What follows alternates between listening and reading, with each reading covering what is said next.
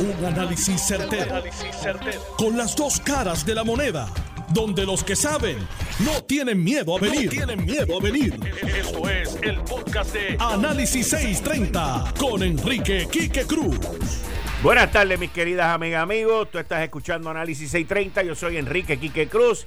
Un paréntesis, una sexta mujer, una sexta dama, según informes de Kyle Morris en Times Union acaba de denunciar acoso sexual por parte del gobernador de Nueva York, Andrew Cuomo. Seis, mis queridas amigas, amigos, seis mujeres. Y la doble vara de los demócratas continúan. Según el Times Union, otra, una sexta mujer, una sexta mujer aparece y denuncia, denuncia los niveles de las alegaciones de acoso sexual y conducta inapropiada por el, el, el, gobernador de Nueva York, Andrew Cuomo. Seis, seis. ¿Dónde está Me Too? ¿Dónde está toda esta gente que no aparecen? No aparecen. Pero ese no es el tema hoy. Bueno, Natalia Yaresco en representación de la Junta de Supervisión Fiscal anunciaron que el pedido por el presidente de la Comisión Estatal de los fondos necesarios, 6.6 millones de dólares para la elección especial de los seis representantes para la estadidad, no fue aprobado. No fue aprobado para llevar a cabo esta elección.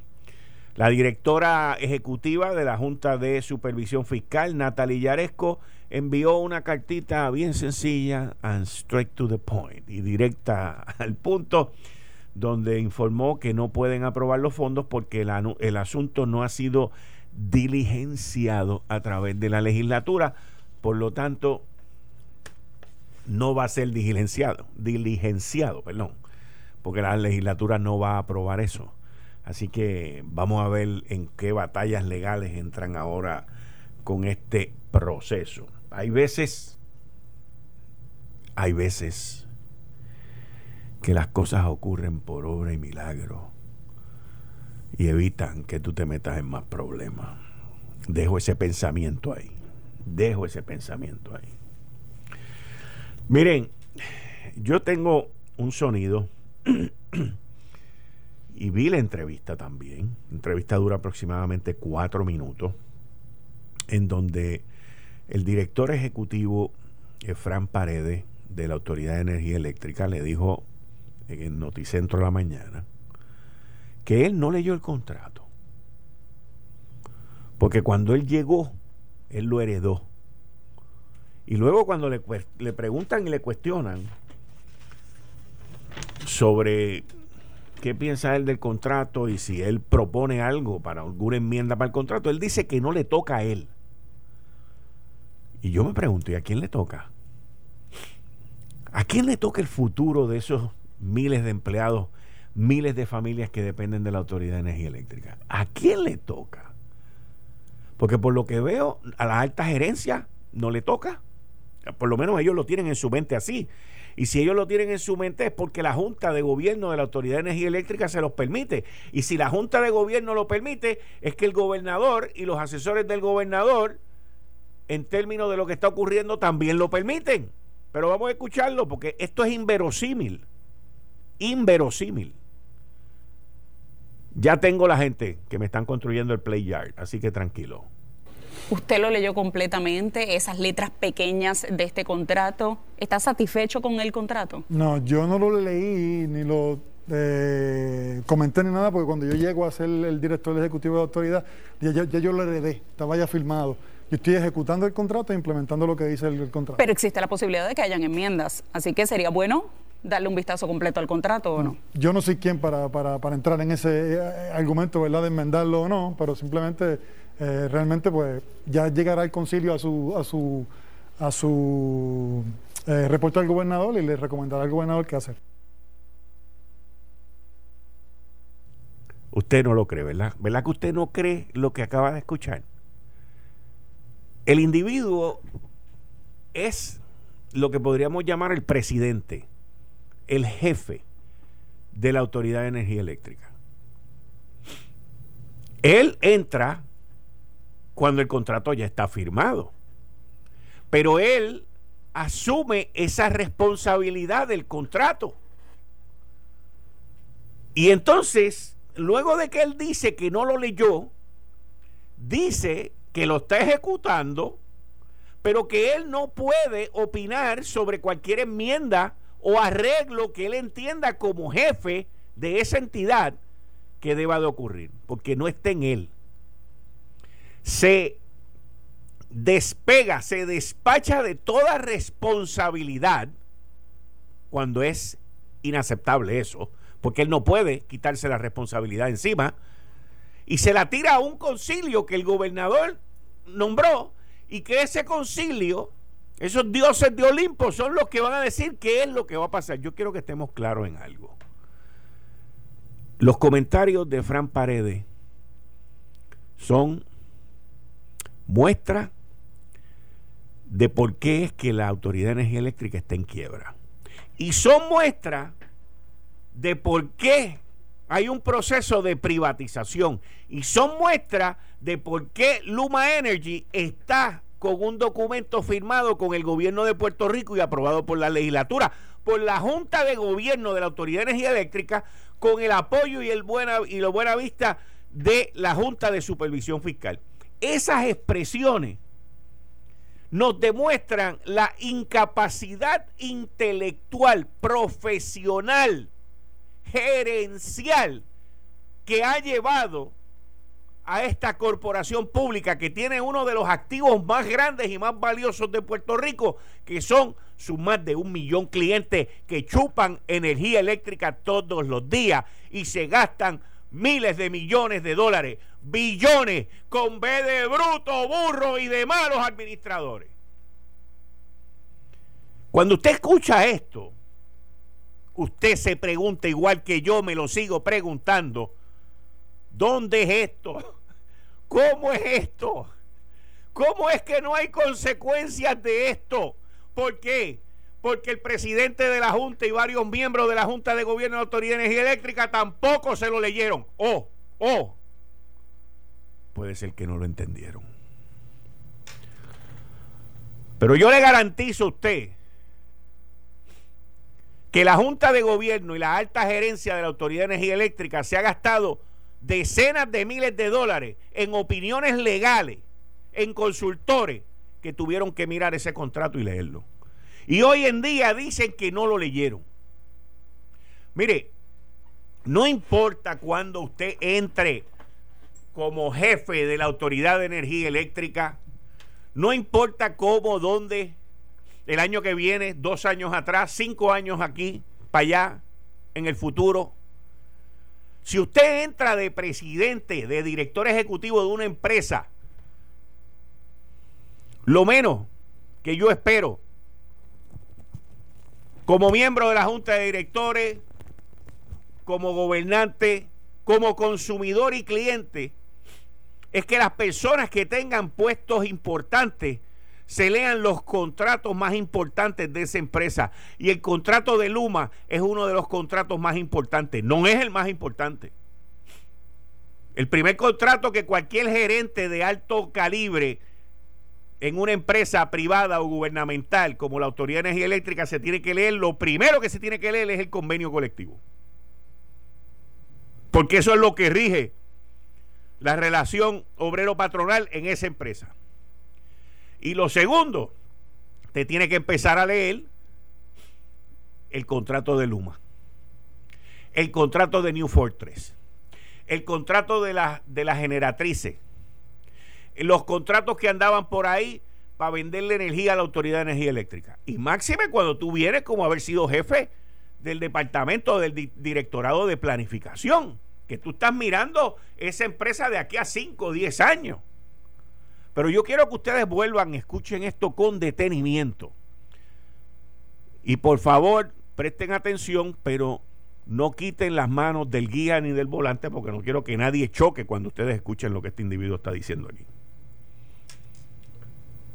Usted lo leyó completamente, esas letras pequeñas de este contrato. ¿Está satisfecho con el contrato? No, yo no lo leí ni lo eh, comenté ni nada, porque cuando yo llego a ser el director ejecutivo de autoridad, ya, yo lo heredé, estaba ya firmado.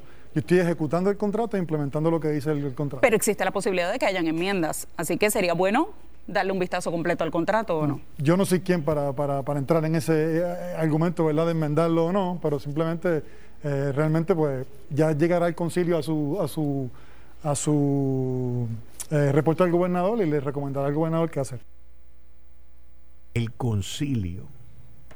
Gente que tienen otros intereses son los que le van a recomendar al gobernador lo que debe cambiar en el contrato o lo que debe suceder con el contrato. El concilio, no el jefe, no la alta gerencia, no la junta de gobierno, el concilio. Aquí, el único que va a pagar todos estos platos rotos, el único se llama Pedro Pierluisi Urrutia. El único. Si es que él continúa permitiendo el que este tipo de situación continúe ocurriendo. O que la Junta de Gobierno continúe haciendo lo que está haciendo, que es nada en favor de una integración por lo menos pacífica porque esto va encaminado a un choque. Esto va encaminado a violencia. Esto va encaminado a apagones. Esto va encaminado a un desastre. Y yo entiendo. Yo entiendo. Yo entiendo lo que el gobierno como institución quiere hacer. Y quiero que estemos claros. Todo esto nació con la legislación estar claro, de una persona que fue presidente del Senado que hoy usted no lo ve por ningún sitio, porque él no quiere tener velas en el entierro de esto. Estoy hablando del pasado presidente del Senado, no de esta administración, del anterior, Eduardo Batia. Esto viene con la ley aquella de que nosotros vamos a transformar esto. Y hay PNP envueltos en eso también. Y después Ricardo Rosselló fue el que vino con el cuento de vamos a privatizar la Autoridad de Energía Eléctrica. Y todo el mundo salió y aplaudió. Y vinieron con el cuento del empleador único, que no sirve, como no sirve el, permiso único, como no sirve todos estos titulares y todas estas estupideces que no funcionan.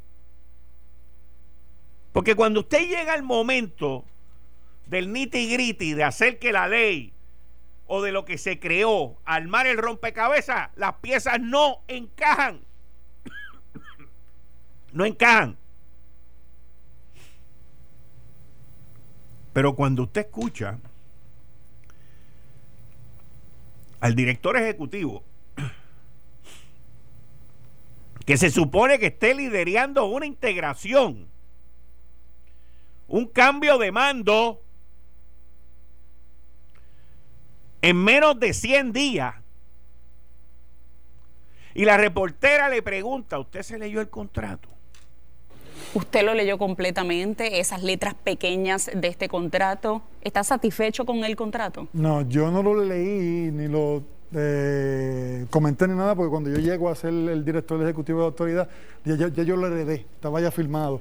Yo estoy ejecutando el contrato e implementando lo que dice el, contrato. Pero existe la posibilidad de que hayan enmiendas, así que sería bueno darle un vistazo completo al contrato o no. Yo no soy quien para, entrar en ese eh, argumento, ¿verdad?, de enmendarlo o no, pero simplemente eh, realmente pues ya llegará el concilio a su a su a su eh, reporte al gobernador y le recomendará al gobernador qué hacer. Ahí estamos, mis queridas amigas, amigos. Entonces, es muy difícil que los empleados de la Autoridad de Energía Eléctrica tengan una base sólida para quejarse de que extrajeron a Luma y de que Luma se va a hacer cargo de la Autoridad de Energía Eléctrica cuando uno escucha este tipo de, de comentarios, este tipo de reacción, o cuando uno ve las contestaciones que dio Ralph Krill como presidente de la Junta de Gobierno. Ellos inclusive celebraron, nos las comimos Bobby después que fueron a la vista. Yo no sé en qué mundo sideral andaban ellos, pero hemos visto la incapacidad, hemos visto la falta de responsabilidad, hemos visto el interés no existente en que esto sea una transición, porque Lautier puede decir lo que quiera, porque esa es su función, ese es su trabajo, el proteger las cuotas y el proteger sus empleos de la Unión, porque la Unión está encaminada también a desaparecer. Y esa parte, pues, eso es una parte de, de lo que se está trabajando. Y la otra parte es el encaminar esto a una privatización. Pero ¿cómo uno puede de alguna manera razonable, inteligente y aceptable el decir no, no privaticen porque los tipos que tenemos allí son los más duros, ellos tienen las soluciones, ellos lo pueden hacer mejor, ellos son los mejores. Y los canadienses o los gringos los que vengan para acá no sirven porque los míos son los buenos. ¿Cómo? Usted lo leyó completamente, esas letras pequeñas de este contrato. ¿Está satisfecho con el contrato? No, yo no lo leí ni lo eh, comenté ni nada, porque cuando yo llego a ser el director ejecutivo. Usted a mí, dígame usted a mí.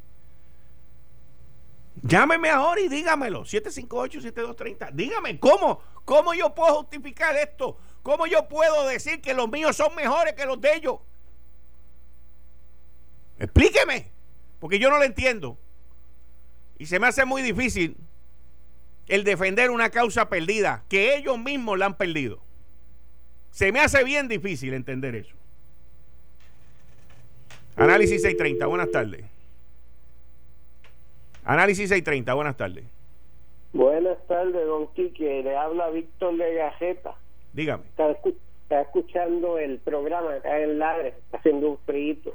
María, este, y lo que dijo el de energía eléctrica, yo escuchando digo, pero ven acá, él dice que él no leyó el contrato. Correcto. Pero que él está este, ejecutando el contrato. Ejecutando el contrato, pero ¿cómo lo puede ejecutar si él no lo conoce? Correcto. ¿Y cómo yo puedo defender a los empleados que están allí cuando ellos tampoco conocen y no se leyeron el contrato? Algo serio, esto es Muchas gracias, don Víctor. Gracias, se me abriga. Análisis 630, buenas tardes. Buenas tardes, distinguido. Buenas tardes. Pues mira, eh, eso pasa en todas las corporaciones del pueblo de Puerto Rico. donde aquí, todo, eh, eh, mira, todo, todo el mundo son jefes. Nadie, nadie es cacique, nadie es indio. Y la cuestión es que nadie sabe. Aquí hay unas organizaciones detrás de todas estas agencias que son los que dictan las cosas, los contratos, esto es así, esto es así, esto es acá, y igual que la, agencia de seguros aquí, según dicen por ahí, no, no, no, yo espero que aquí nadie me escuche. Muchas gracias, que, sigo por ahí, muchas gracias por escucharme. Análisis 630. Miren, esto es, esto es, díganme quién va a correr esa compañía. Y no es que yo cambie, no es que yo cambie, yo no cambio. Yo le estoy diciendo a ustedes, díganme quién va a correr esa compañía. Díganme cómo vamos a echar esta compañía para adelante. Díganme cómo vamos a justificar el cancelar un contrato cuando los que yo tengo para sustituir esa cancelación de contrato contestan lo que ustedes acaban de escuchar aquí ahora. Explíquenmelo. Explíquenmelo porque yo no logro entender la lógica, el motivo y la justificación. No lo entiendo. Óigame, el contrato es enmendable. El contrato tiene unas áreas que hay que resolverlas. La principal, el área más importante ahora mismo es la integración. Y usted me va a decir a mí que un concilio que nombró el gobernador es el que va a decir cómo lo vamos a hacer. ¡Mayay! Devuélvame los chavos. Devuélvame el dinero. Yo mando, yo soy el responsable, yo digo lo que se va a hacer aquí. ¿Cómo tú me vas a venir a mí con un cuento como este? Y aquí nadie, no pasa nada, no pasa nada. Ellos se ríen allá en su oficina. enclaustrado allá arriba, en Santurce. Y el de la Junta de, Gobierno también. Y no, chacho, olvídate que nos las comimos, Bobby. Nosotros estamos aquí. Han dicho inclusive antes de que el gobernador tomara posesión, que esto todo lo habían hablado con el gobernador, que los ascensos que le dieron a los tres grandes que están allí y el aumento de más de 30 mil pesos a cada uno, que todo había sido discutido con el gobernador. Y ahí están, diciendo que no se leyeron el contrato. Y diciendo que ellos lo que hacen es ejecutarlo. Pues díganme cómo es que van a hacer la integración. Yo quiero saber, el primero de junio, ¿qué va a pasar? Porque ya la UTIEL dijo, los niños se van a presentar a trabajar allí y ya la jefa de recursos humanos de Luma dijo que si no son empleados de Luma no le van a dar acceso. Pues entonces, ¿qué vamos a hacer? ¿Cómo vamos a hacer eso? A palo limpio, cambiando la cerradura. Faltan menos de 90 días. Y yo soy de los que dice que a última hora ni la gerencia incapaz e inepta de la Autoridad de Energía Eléctrica va a estar lista y Luma tampoco. Y se van a agarrar de una cláusula que hay en el contrato. Esto es correcto, by the way. Como todo el análisis que se hace aquí, porque leemos esto. Donde dice que la integración y el cambio de mando o la ejecución que dice Paredes que está haciendo se puede atrasar si la Autoridad de Energía Eléctrica no ha salido de la quiebra, lo cual no va a ocurrir. La Autoridad de Energía Eléctrica ni tan siquiera empezaba a negociar con los bonistas. Eso inclusive está cubierto dentro del contrato. Y eso es lo que yo llamo la ventana de escape. Anote lo que lo escuchó ahí. Aquí en Análisis 630 hoy martes 9 de marzo del 2021. Porque usted no se tiene que sentir mal si se le va la luz. Usted no se tiene que sentir mal si no tiene un buen sistema eléctrico. O si Luma comete un fallo, un error, usted no se tiene que sentir mal porque usted no se leyó el contrato y el que manda en la Autoridad de Energía Eléctrica tampoco. Eh, estás escuchando el podcast de Noti1. Análisis 630 con Enrique Quique Cruz. Como todos los martes con el licenciado John Mott. Buenas tardes, licenciado. Buenas tardes, Quique. ¿Cómo tú estás? Yo bien, gracias a Dios. ¿Y tú cómo estás? Eh, riéndome de la, del silencio de la, de la legislatura. En cuanto al plan de ajuste. Claro. Cuéntame. Pues mira, el plan de ajuste se radicó alrededor de, creo que fue como un par de minutos antes de las 10 de la noche. Y unos minutos antes de la medianoche se radicó el disclosure statement. El plan de ajuste es 162 páginas, con unos exhibits de 61 páginas, algo muy razonable el disclosure statement tiene 2.055 páginas. Lo primero que te puedo decir es que aquí hay, digo, perdón, 2.035. Muchas, muchos cambios a la, a, anterior. Por ejemplo, ahora hay 66 clases. Eh, se han creado muchas nuevas clases que creo que eran necesarias que se crearan. Eh, hay mucho más detalle de cómo se va a pagar, quién se va a pagar, etcétera, etcétera. Quiero hablar específicamente, primero, como todo el mundo se preocupa por los retirados, pues vamos a hablar del retiro. Esa es la clase 48. Estamos hablando del plan, del plan de retiro de los empleados que están retirados en el gobierno, que valga la redundancia, y lo que dice el plan de ajuste, que es lo propuesto que se va a recortar y se le va a pagar, ¿correcto? Exacto, eso es lo que yo voy a hablar ahora. Estamos hablando del plan del retiro del gobierno de Puerto Rico, de la judicatura y de los maestros. Que no, tiene dinero, que no tiene dinero y está siendo pagado con dinero del Fondo General, de los recaudos del gobierno. Exactamente. Pues se le elimina eh, otras cosas, el, el ajuste por el costo de vida, todos los demás beneficios se le pone un, un corte de 8.5%, lo cual es nada, pero está interesante esto. Hay una parte que se llama preemption. todas todo lo provisto en, la Constitución de Puerto Rico, en los estatutos de Puerto Rico, eh, órdenes ejecutivas, reglas, reglamentos y políticas que estén en efecto el día de la confirmación, eh, que requiere o hacen cumplir las pensiones de los empleados y otros beneficios que están siendo modificados o preservados aquí, mientras sea inconsistente con el tratamiento que se hace aquí, son están preempted. ¿Qué quiere decir eso?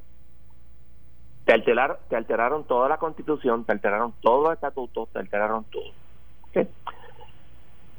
Muy importante, los que no acepten, si la clase no acepta esto, o sea que la clase lo tiene que aceptar dos terceras partes, pues van a poner un recorte de 10%. Obviamente si el plan se aprueba en un, en un O sea que te están eh, castigando si no estás de acuerdo. Y esto es bastante estándar en, en un plan de ajuste. Eh, eso es, en el, eh, estoy hablando en el plan de ajuste. Si vamos al disclosure statement, para que la legislatura vaya entendiendo lo que está pasando aquí, el plan y, la y el disclosure, etcétera, todos hablan sobre legislación que se tiene que hacer para emitir nuevos bonos. Página 471, cuando hablo de página estoy hablando de PDF. Tú sabes que obviamente pues el documento tiene unas páginas eh, que son diferentes al PDF, que es el documento eh, que uno está mirando. Estoy hablando de PDF.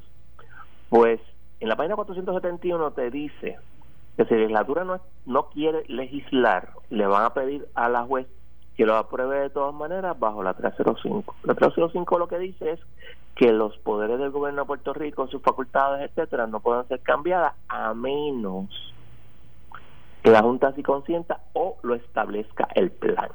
Okay. Obviamente, eso no quiere decir que la juez va a estar de acuerdo, pero lo van a tratar. Y si, por ejemplo, la legislatura dice, no, yo no voy a aprobar esto porque esto no es bueno para Puerto Rico, pues invento barato o la Junta convence a Swain y si Swain ve que aquí hay apoyo de, de los acreedores, pues lo va a hacer. O, digo mi opinión, o desestima la quiebra, porque eso es la 930. Hay ciertos abogados que me están diciendo, no, vamos a ver varios planes de Junta hasta que se acuerde. I don't see that. Si hay una diferencia pequeña que es cuestión de negociar un par de cosas, ella no va a tener problemas. Pero si ella ve que aquí es, no puedo hacer nada y no lo quieren aceptar, lo desestima y se acabó, porque ya lo dijo en la segunda vista de promesa allá en el 2017 y a mí se me cayó la quijada y nadie se dio cuenta de lo que yo estaba diciendo. Así que ella está clara, ella a objeciones de la Junta, que eso no es usual, ella estableció una fecha para, para poner el plan de ajuste, obviamente le pidieron una extensión corta y le dijo que sí, pero el plan de ajuste se radicó cuando se suponía que se radicara. Ella yo creo que quiere resolver esto ya. ¿Qué? Entonces, otras cosas que se están lo más interesante, en la página 111 del Disclosure Statement, el, hay una hay 1.03 del tax que se le cobra a la propiedad que usualmente va a los municipios, eso va a ir a pagar los bonos. Entonces, interesantemente, en la página 43 del Disclosure Statement te dice que el gobierno de Puerto Rico no está de acuerdo con eso. Pero de todas maneras está ahí ya en el disclosure statement como que eso se va a hacer de esa manera. ¿Qué? Hmm. Hay ciertas partes eh, del, disclosure statement que es una repetición, no una repetición, es que incluyen el plan de ajuste, no el plan de ajuste, perdóname, el, el plan fiscal del 2020. Y cuando uno lo relee, dice, ah, rayos, me he olvidado de esto, me he olvidado de esto. Eh, habla sobre reducir la contribución del gobierno a los municipios. También habla sobre que el gobierno de Puerto Rico tiene que ser más proactivo en capturar, en hacer que se cumpla con el, tax de la de propiedad ellos dicen que ahora mismo es un cumplimiento solamente del 68% y que si uno sube de, 68 a 76 es un montón de dinero y probablemente tienen toda la razón. También ah, el plan de digo el plan fiscal también habla sobre continuar la reducción de los fondos a la UPR. Yo menciono esto porque el gobernador presentó su plan fiscal donde en vez de reducir gastos, se aumenta los gastos. Yo, te puedes olvidar de ese plan fiscal, la Junta va a hacer lo que quiera. Entre otras cosas, tengo entendido que ese plan fiscal del gobernador eh, eliminaba el que los municipios tuvieran que pagar el pego. Ya tú sabes que la Junta es ha sido clara de que eso se tiene que hacer, se tiene que pagar. Así que este veremos un plan de... Y hay otra cosa bien importante, la sección 314 de promesa te establece que el plan de ajuste tiene que ser consono con el plan fiscal. Así que ya que el plan de ajuste está, está presentado, la Junta no va a permitir algo que sea diferente a su plan de ajuste, porque sería contrario a la 314 y no podría ser aprobado. Ok. Eh, ¿Qué más te puedo decir? Porque obviamente yo no he leído todo esto completo. Ah, los acreedores no asegurados, que hemos hablado de ellos mil veces, pues ahora mismo le van a depositar 125 millones y todo lo que se recobre de lo que se llaman las causas de acción contra los, eh, los suplidores, contra las personas que daban consejo a Puerto Rico, etcétera, que son un montón de demandas que no se sabe el estatus que, tienen ahora mismo. Eso se va a crear un trust fund y de ahí, en algún momento, en, en algún momento en el futuro, se pagará a prorrata. Antes te decían que te voy a pagar 3.9%, ahora es a prorrata. Suponte que son 500 millones. Estamos hablando de reclamaciones de que, obviamente aún ajustadas exceden los 10 billones de dólares. Así que lo que van a recibir es peanuts. ¿Qué más te puedo decir? Eh, interesantemente, el, plan de ajuste establece que le aplica la ley de Puerto Rico, pero el plan Support Agreement con los bonistas establece que al plan Support Agreement le aplica la ley de Nueva York. ¿Cómo tú armonizas todas esas dos cosas? Ni, ni la más mínima idea tengo. Pero, pues ahí, ahí eso está. ¿Qué más quieres saber del plan de ajuste? Ok, próximo proceso. Se presentó el plan de ajuste ayer, en la noche. ¿Cuál es el próximo proceso? ¿Cuándo es que la legislatura, y lo digo ahora preguntando sobre tu pregunta de un tuit que tú enviaste hace poco, ¿cuándo es que la legislatura interviene en el plan de ajuste? Puede que nunca. Bueno, perdóname, perdóname. En el plan de ajuste nunca va a intervenir. Lo, eso es así. Las legislaturas no tienen nada que ver con el asunto. Y, aquí, y en defensa de la legislatura tengo que decir que tampoco el gobernador. O sea, el plan de ajuste lo radica bajo la sección 312 de promesa la Junta. Punto. Pero cuando me, cuando yo, perdón, déjame refrasear entonces mi pregunta. Cuando yo me refiero a que interviene es cuando es que entonces la legislatura se le presentaría la posibilidad de aprobarlo. Hello. Perdí a John. ¿Me oye? Ahora, dime. La pregunta en realidad, la contestación es nunca, pero lo que tú estás preguntando en realidad es cuándo la legislatura va a tener algún rol aquí. Ok. Esto es tricky. El plan de ajuste y todo lo que ha dicho la Junta es que la legislatura tiene que aprobar el intercambio de bonos, coger los bonos viejos y emitir bonos nuevos. Pero Yaresco, que es una persona sumamente inteligente, ha dicho varias veces que eso depende de lo, cómo, de lo que apruebe la juez. Lo que te está dando a entender es que puede que la juez decida que no hay necesidad de hacer eso, que ella puede emitir la orden o hacerlo de alguna otra manera. O sea, podría ser que ni siquiera eso tengan que hacer la, llegue a ser la legislatura, pero todavía no sabemos. Pero si eh, se le pide algo a la legislatura, va a ser después de que se apruebe el plan de ajuste y entonces pasan todo este proceso de la, perdón, de los intercambios de bonos, eh, la legislación que autoriza el intercambio de bonos, perdón, la creación de diferentes cosas. Pero la legislatura anteriormente había dicho que no iba a, aprobarlo si seguían los recortes, los recortes siguen a las pensiones, uno, y dos, yo sé que parte de legisladores, específicamente el senador Zaragoza, ha dicho que no está de acuerdo con los números del plan de, ajuste, o por lo menos lo que se estaba, lo que se sabía en aquel momento. ¿Qué va a pasar? También están los, también están los, los apocalípticos. que no va a haber plan de ajuste a menos que se pague cero de deuda, que sea un buen plan de ajuste o una buena transacción para el gobierno de Puerto Rico. Bueno, y eso, se, y eso se, van a oír pronto por ahí. El problema, volvemos otra vez al punto original, es que la legislatura ni el gobierno tiene rol en la aprobación del plan de ajuste. Si, oíste, si escuchaste y leíste lo que dijo el gobernador, el gobernador dijo que no entiende por qué se siguen recortando las pensiones, que no hay necesidad de hacerlo. En ningún momento él dijo, yo no voy a apoyar este plan de ajuste si siguen las pensiones. Y lo segundo que dijo también fue, bueno, y si, y si lo aprueban con recorte, yo buscaré los chavos. El plan de ajuste, desde, desde el principio, hacía claro que si Puerto Rico tenía unos superávits mayores que los planificados en el plan fiscal, creo que era un por ciento, no recuerdo ahora cuánto, de eso se podía usar para mitigar o eliminar esos recortes por ese año o lo que fuese. Así que puede ser que él esté pensando en eso, porque Pierluisi, te guste o no, conoce muy bien promesa. Él sabe eso muy bien. Hmm. Yo, honestamente te digo, vamos a salir de la quiebra. Vamos a estar con la Junta por cuatro años que nos toque para terminar con la Junta. Y en el quinto o sexto año va a venir alguien a legislar un aumento para las pensiones y 20 cosas. Es que lo veo. Ah, no, yo estoy. Eso no hay duda.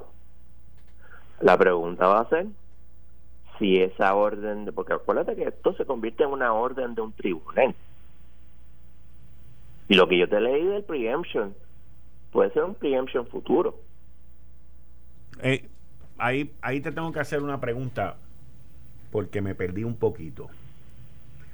Una orden del tribunal te está refiriendo al acuerdo final con las pensiones.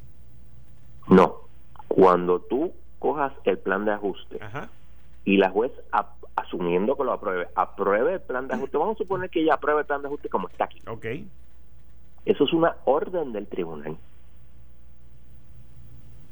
Y si incluye ese párrafo, hay un preemption. Y la ley federal va por encima, incluyendo las decisiones de los tribunales, de cualquier ley estatal. O sea que en términos estatales no se podría legislar eso entonces, es lo que tú me estás diciendo. Yo creo que lo podrían, podrían levantar el, el, eh, el preemption. Yo no estoy, yo no sé quién tendría standing para hacer todo ese tipo de cosas, etcétera, pero ahí, está el problema. Okay.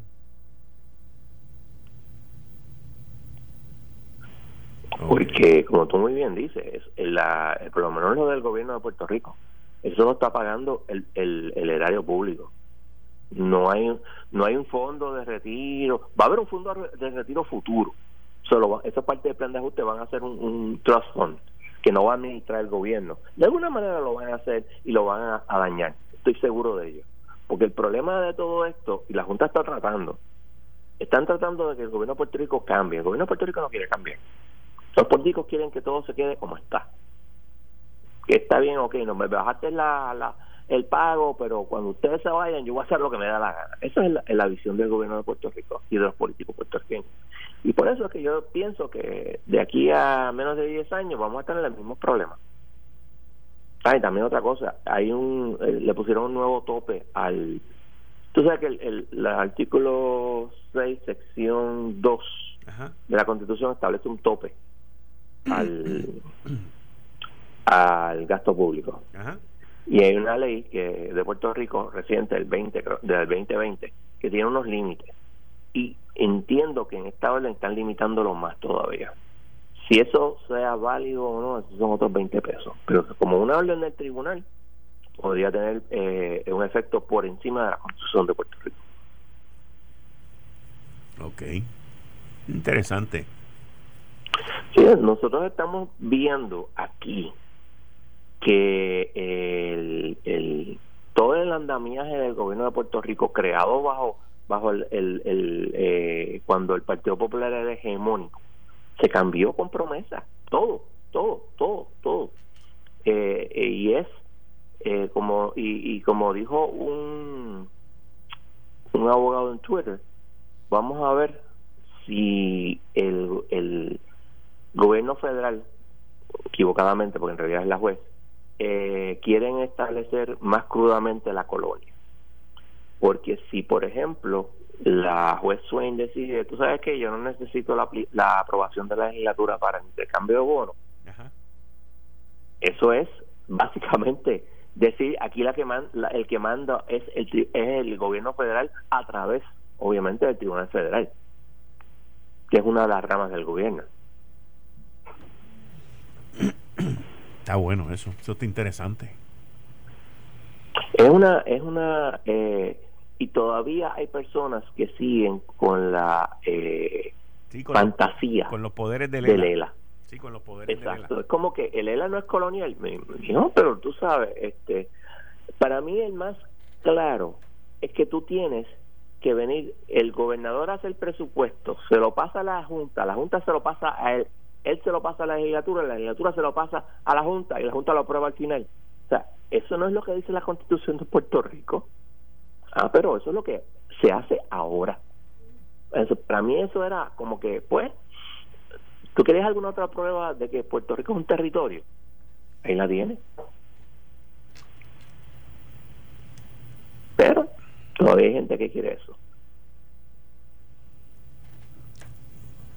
Entonces, eh, el gobernador menciona eh, sobre el nuevo plan fiscal. Hay una dependencia grande en fondos federales. Claro, lógico. Están contando con la paridad en Medicaid, Medicaid Medicare, eh, lo cual le quitaría al gobierno un gran peso y le proveería unos fondos adicionales para otras áreas.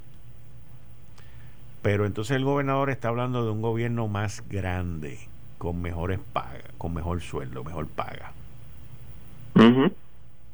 ¿Cómo, cómo choca eso con, la visión de la Junta de Supervisión Fiscal de un gobierno más pequeño y menos gente?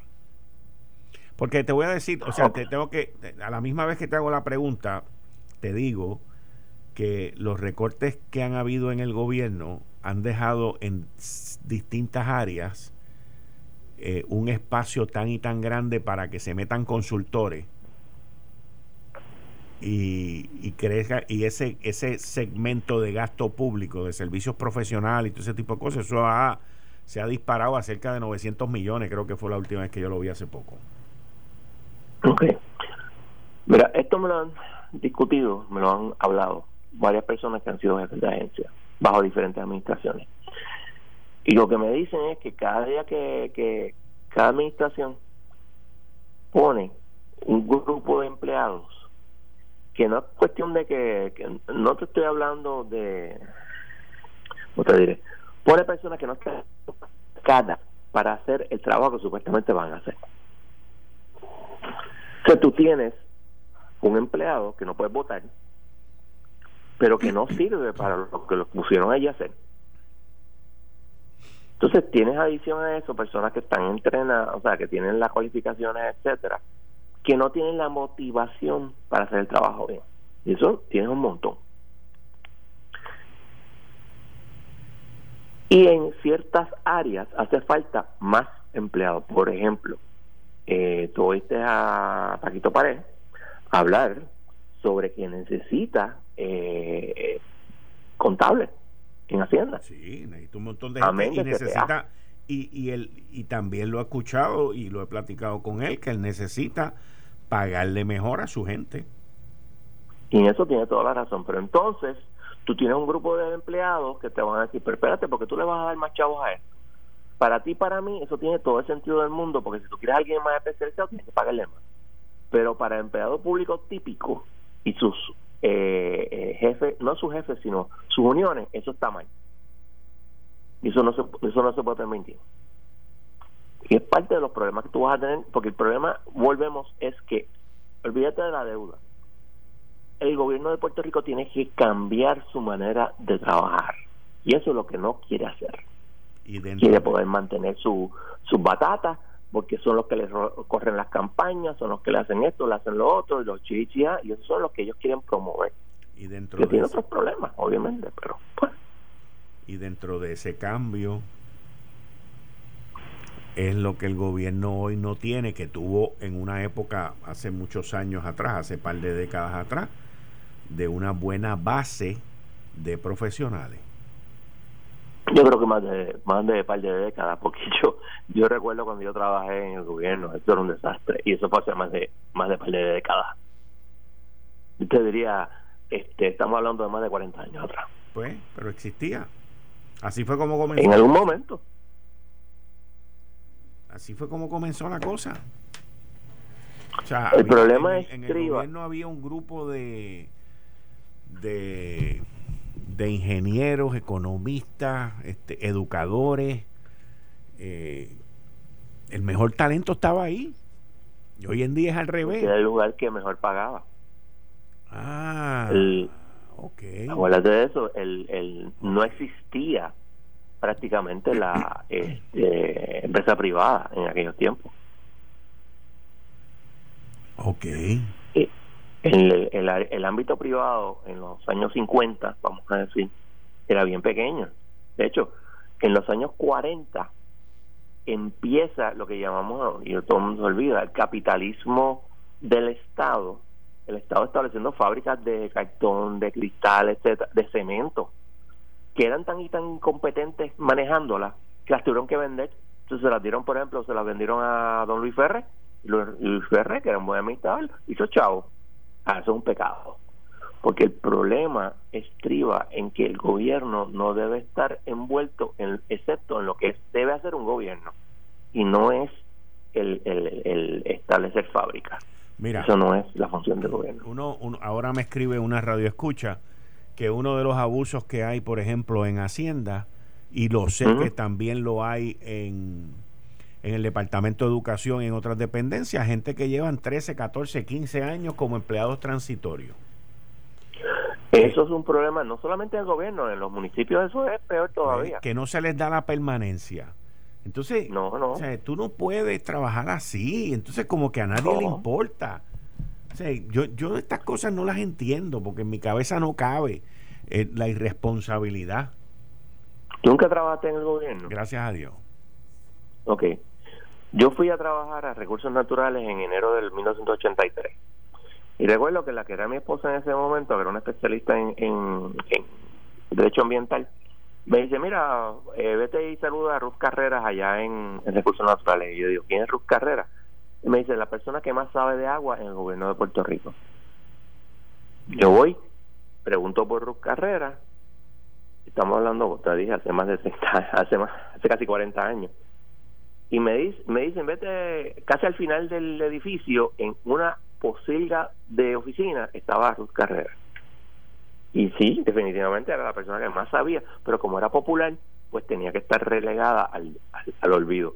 Cuando vino la administración popular, en el 85, obviamente este la pusieron de directora de la sección de agua y siguiendo con ese punto, en el 84 yo trabajé en, justicia, en tíos federales, no perdí un caso, lo gané todos, y en el 85 me votaron. Porque yo era Esa es, ese es el gobierno de Puerto Rico, te estoy hablando. Este, hace mucho más de 30 años. Eso te digo, cuando dices 20 años, digo, forget about it, eso no era así. El, el, el, la politiquería barata es continua en el gobierno de Puerto Rico y por eso que tenemos lo que tenemos. Bueno, John, hablamos el martes que viene o en caso de alguna eventualidad con los casos pendientes en el Tribunal Supremo. Todavía Biden no ha hecho nada, ¿verdad? Con Baello. Baello, de hecho, no hay ni siquiera una orden. Usualmente, pues te, te hacen una orden de lo que se llama el schedule. De cuándo vas a ver, cuándo tienes que radicar el brief, cuándo tienes que radicar esto, cuándo se va a ver la vista, ese tipo de cosas, pero no hay nada. Pues continuamos en contacto. Muchas gracias. No hay problema. Cuídate. Ahí ustedes escucharon al licenciado John Mott en la sección de todos los martes a las 5 y 30, Ley Promesa 630, con todo lo que está ocurriendo con la quiebra, los casos en el Tribunal Supremo y lo que surja. Esto fue el, podcast de Notiuno. Análisis 630 con Enrique Quique Cruz. Dale play a tu podcast favorito a través de Apple Podcasts, Spotify, Google Podcasts, Stitcher y notiuno.com.